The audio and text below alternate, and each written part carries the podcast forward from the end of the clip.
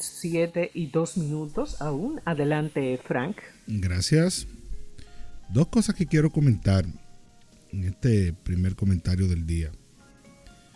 Primero, esa noticia que confirma que las personas, los desaprensivos que penetraron a una torre en el polígono central hace unos, hace unos días, desde ayer, si no me equivoco, y que atemorizaron a las personas que vivían ahí buscando unos supuestos chinos y robando. Incluso entraron al, portón como si tuviesen un, control. No fue, no fue una irrupción violenta.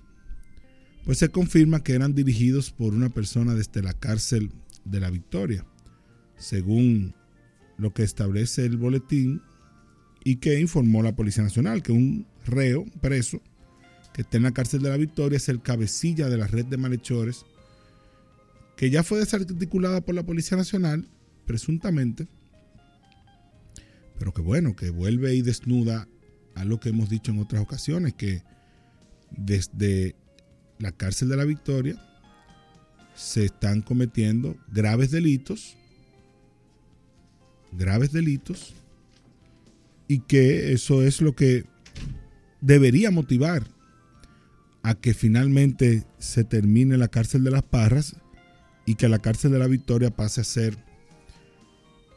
operada con el nuevo modelo penitenciario y que se desarticulen todos esos grupos que están ahí.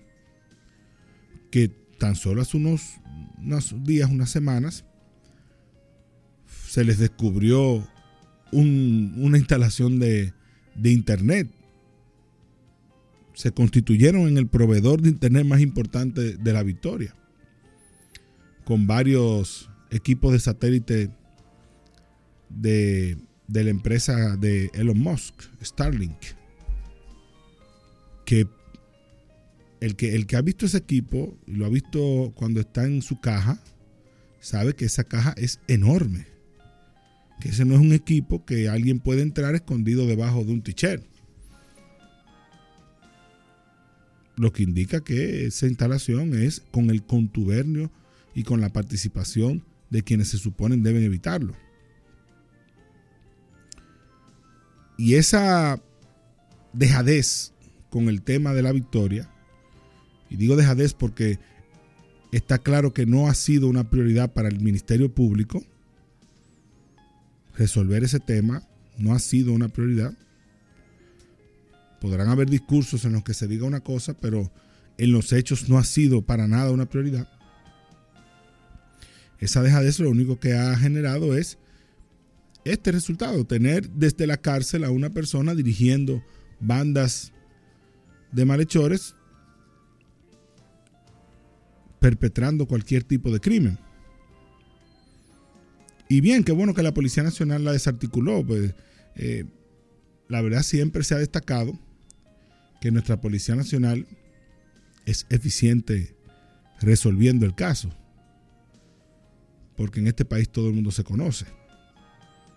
Y desde que hay un video o desde que hay un modus operandi de un, de un delincuente, a la policía se le hace muy fácil decir, ah, ese, ese fulano de tal sitio que le gusta hacerlo de esa forma. O sea que en eso son muy buenos. De eso yo creo que nunca ha existido duda. Pero desarticular a esos, que son dos o tres, creo que fueron tres los que apresaron, no significa que se ha solucionado el problema. Porque los grupos organizados que están detrás de estos delincuentes son muy eficientes a su vez, buscándole sustitutos. E incluso esos tres que apresaron muy probablemente terminen en la misma cárcel de la Victoria. Y como hemos dicho en otras ocasiones, en otras ocasiones lo que vayan es a, a mejorar y a perfeccionar sus técnicas. Porque la cárcel de la Victoria es una universidad del crimen. Entonces, si, si, para, si eso es evidente para todo el mundo, si ya todo el mundo sabe que eso es así, si están las evidencias de cómo funciona ese entramado de adentro, ¿por qué no se soluciona? Si ya la solución estaba clara, que es esa otra construcción, que hemos dicho en otras ocasiones, no es que se tenga que sacar del expediente si todavía está en el expediente contra Alain Rodríguez, es simple y llanamente que se termine esa obra y se ponga en funcionamiento. Y se sigue investigando lo que haya que investigar, porque independientemente del resultado del caso que se, que se lleva contra Jean Alain, la edificación va a estar ahí. La edificación va a estar ahí y, el, y el Estado en algún momento tendrá que terminarla. Entonces es mejor terminarla ahora porque están los recursos y ahora sale más barato. Bueno, hace dos años salía mucho más barato porque ya muchas cosas se han deteriorado. Y no podemos seguir reclamando en la opinión pública, no solamente aquí, sino también varios medios que en distintos momentos han reclamado sobre el tema de la victoria, y que el Ministerio de, de la Vivienda, de Vivienda y Edificaciones, haga acto de presencia en, una, en, en la cárcel, en las parras, diga que se va a comenzar la obra y la obra no avanza. Y que el Ministerio Público ante todos estos hechos, se limite simplemente a sacar una nota de prensa y no a intervenir la cárcel de la victoria, como debió hacerse hace tiempo. Y si es necesario, cambiar mil veces la dotación que está ahí. Porque es evidente y es obvio que desde allí se le permite a personas del crimen organizado continuar con sus fechorías.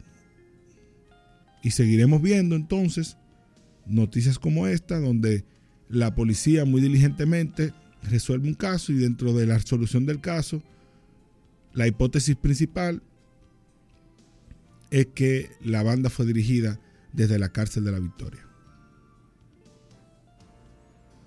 Entonces, la solución está clara, la solución está a la vista o se transforma la victoria hacia el nuevo modelo penitenciario o seguirá siendo el nido de, toda esa delincuencia. Por el otro lado, quiero comentar el informe del Bank of America que estuvo envió una misión al país como hacen normalmente cada año y varias veces en el año a evaluar el panorama económico del país. Y como comentábamos ayer, una vez más el tema de la deuda y el tema de la responsabilidad fiscal, bueno, pues este informe trae dentro de lo positivo una revisión de la perspectiva económica dominicana, una revisión hacia arriba, previendo un crecimiento del 5.3% en este, en este 2024, que incluso sería para este eh, organismo, para el Banco of America, sería el más importante de América Latina luego de Guyana. Porque el Banco of America está previendo que Panamá, que normalmente no supera en crecimiento económico, tendrá inconvenientes este año por la situación de la minería en ese país, que la Corte Suprema de Panamá eh, revocó un contrato de explotación minera que fue muy criticado y que recibió muchas protestas en Panamá. Y además, Panamá tiene todavía el problema de la sequía, la sequía que ha afectado los niveles del canal de Panamá, del lago, sobre todo, y entonces eso ha llevado a que se disminuya el tráfico en esa zona vaya a menor velocidad y por ende genere menos recursos. Pero en el caso de República Dominicana me ha llamado la atención que uno de los de las razones por las que el Banco of America entiende que tendremos un mejor crecimiento es motivado por la minería, porque la expansión del pueblo viejo eh, deje resultados positivos este año, 2024, luego de un 2023 donde eh, tuvo una contracción el sector minero. Y aquí lo que prevé el Banco of America es que las exportaciones de oro se eleven en 800 millones de dólares o 0.6% del Producto Interno Bruto, alcanzando los 2 billones de dólares, o sea, 800 millones de dólares adicionales, aunque reconoce que en el caso de la exportación de ferroníquel, sí habrá una, una disminución por el tema de, la empresa que tiene esa exportación, que tiene una, un inconveniente financiero. Además de que destaca este informe eh, la importancia de que dentro de poco tengamos el puerto de Manzanillo. No será este año aún, pero ya está en camino, está en construcción. Y se prevé que cuando el puerto de Manzanillo esté listo, está colocado en el norte de nuestra isla, las rutas marítimas hacia Estados Unidos se disminuirán en dos días. Y eso no solo es beneficioso para la exportación de oro, sino también para todas las demás exportaciones.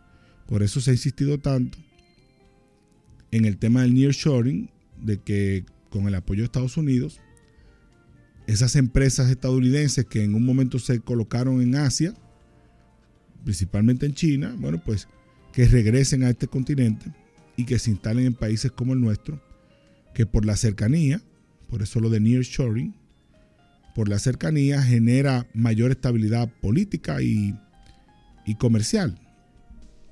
Y además le da mayor certeza a Estados Unidos en la provisión de los bienes y servicios, porque somos países con, digamos que tenemos mayor identificación ideológica y cultural con Estados Unidos. Entonces esos serán de los temas que en el muy corto plazo tendremos que ponerle el ojo porque serán los que impulsarán la economía dominicana.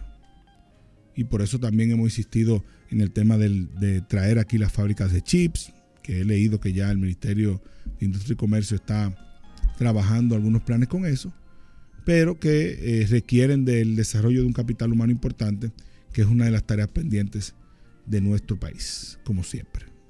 Mientras tanto, dejémoslo hasta ahí. Gracias, Frank. Pausamos y volvemos con el tráfico expreso.